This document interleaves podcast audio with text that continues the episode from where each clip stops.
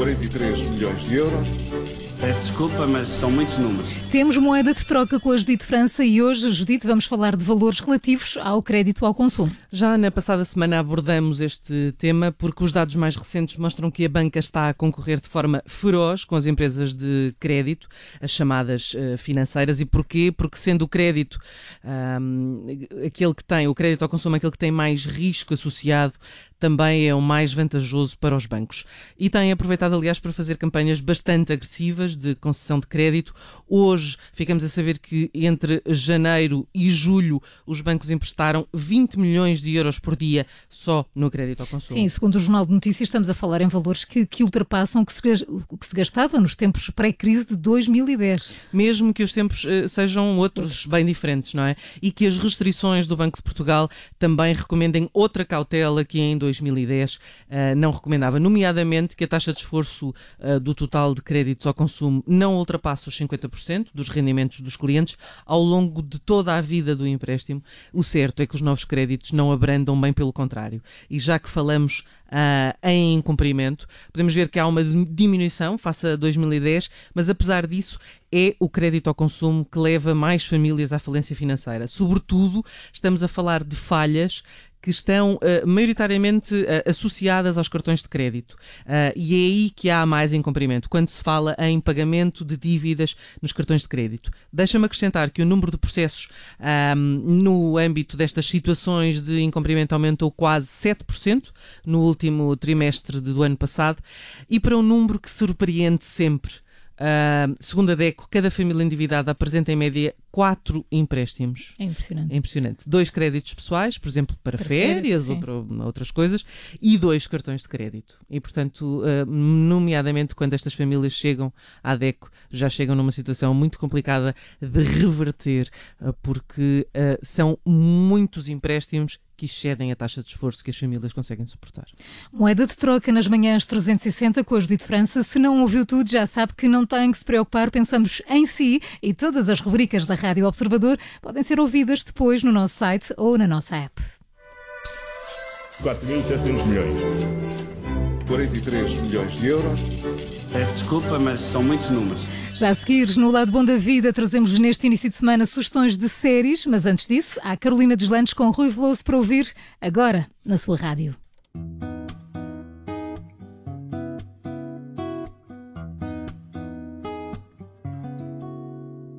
Amor, o mundo quebra-te os sonhos. Às vezes cai-te todo nos ombros.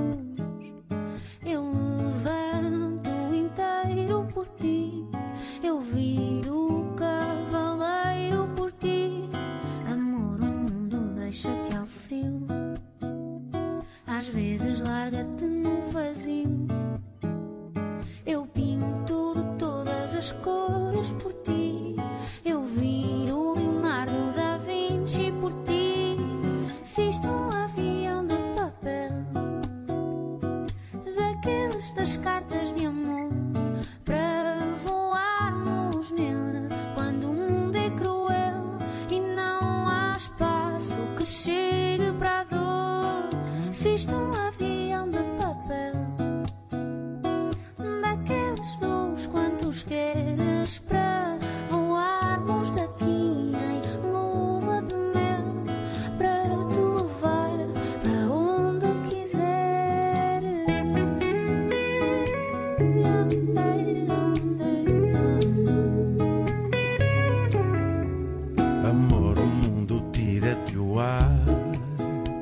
Chega a proibir-te de dançar.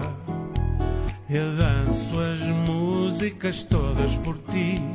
Eu viro bailarino por ti. Amor, o mundo fez-te mulher. Mais cedo do que tinha que ser. Eu faço o tempo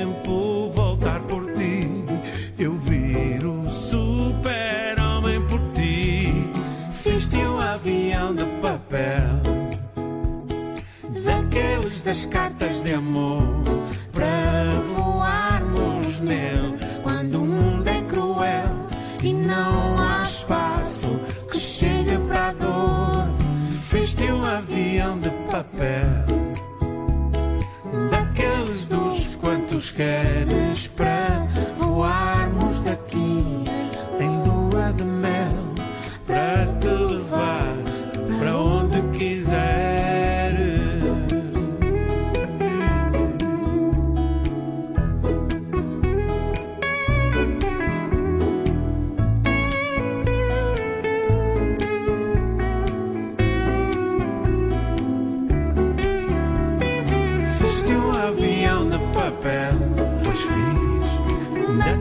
das cartas de amor. De voarmos nele Quando o mundo é cruel, e não há espaço não há espaço para dor. Fiz-te um avião Viste um avião daqueles dos quantos queres para voarmos daqui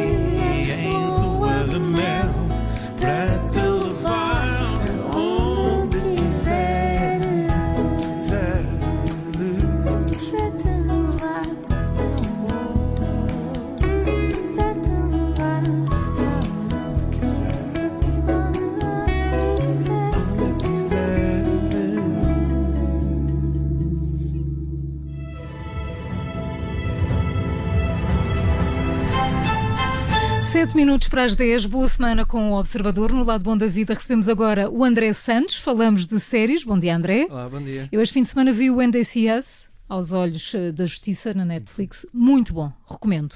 Já viste um a série toda? Não, vou a meio e estou enervadíssima com aquilo. É muito forte, parar. É é. muito forte, é muito. É uma história verídica, portanto recomendo.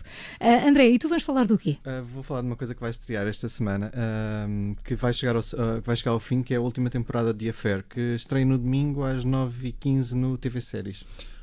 Ok, eu sei que esta é a quinta temporada, Uhum. mas confesso que não sei mais sobre o assunto.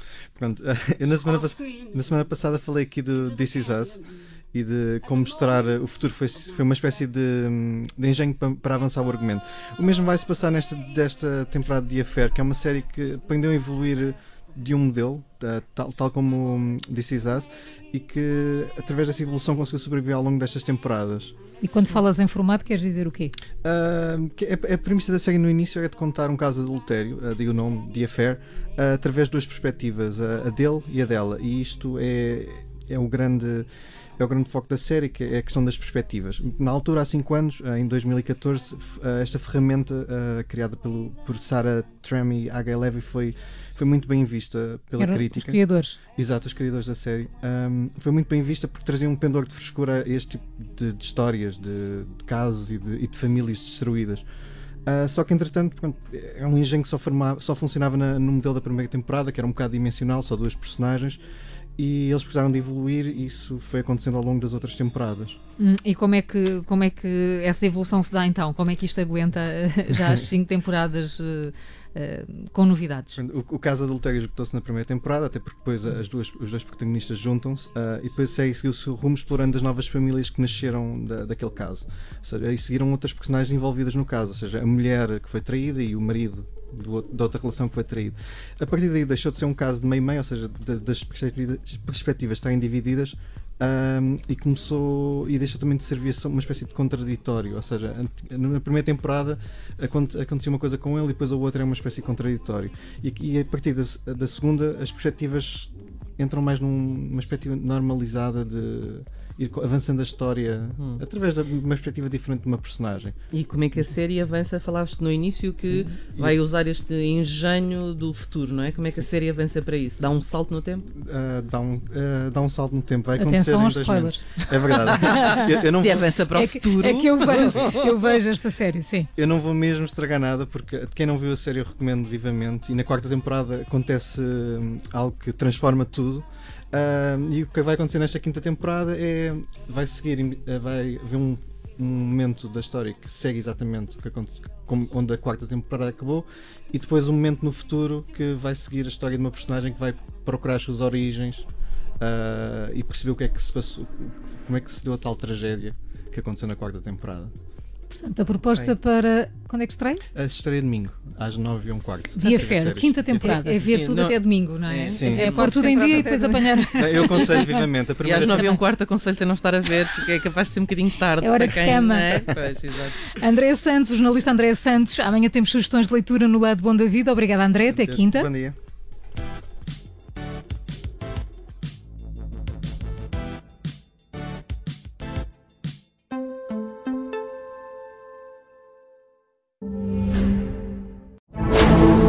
Rádio Observador.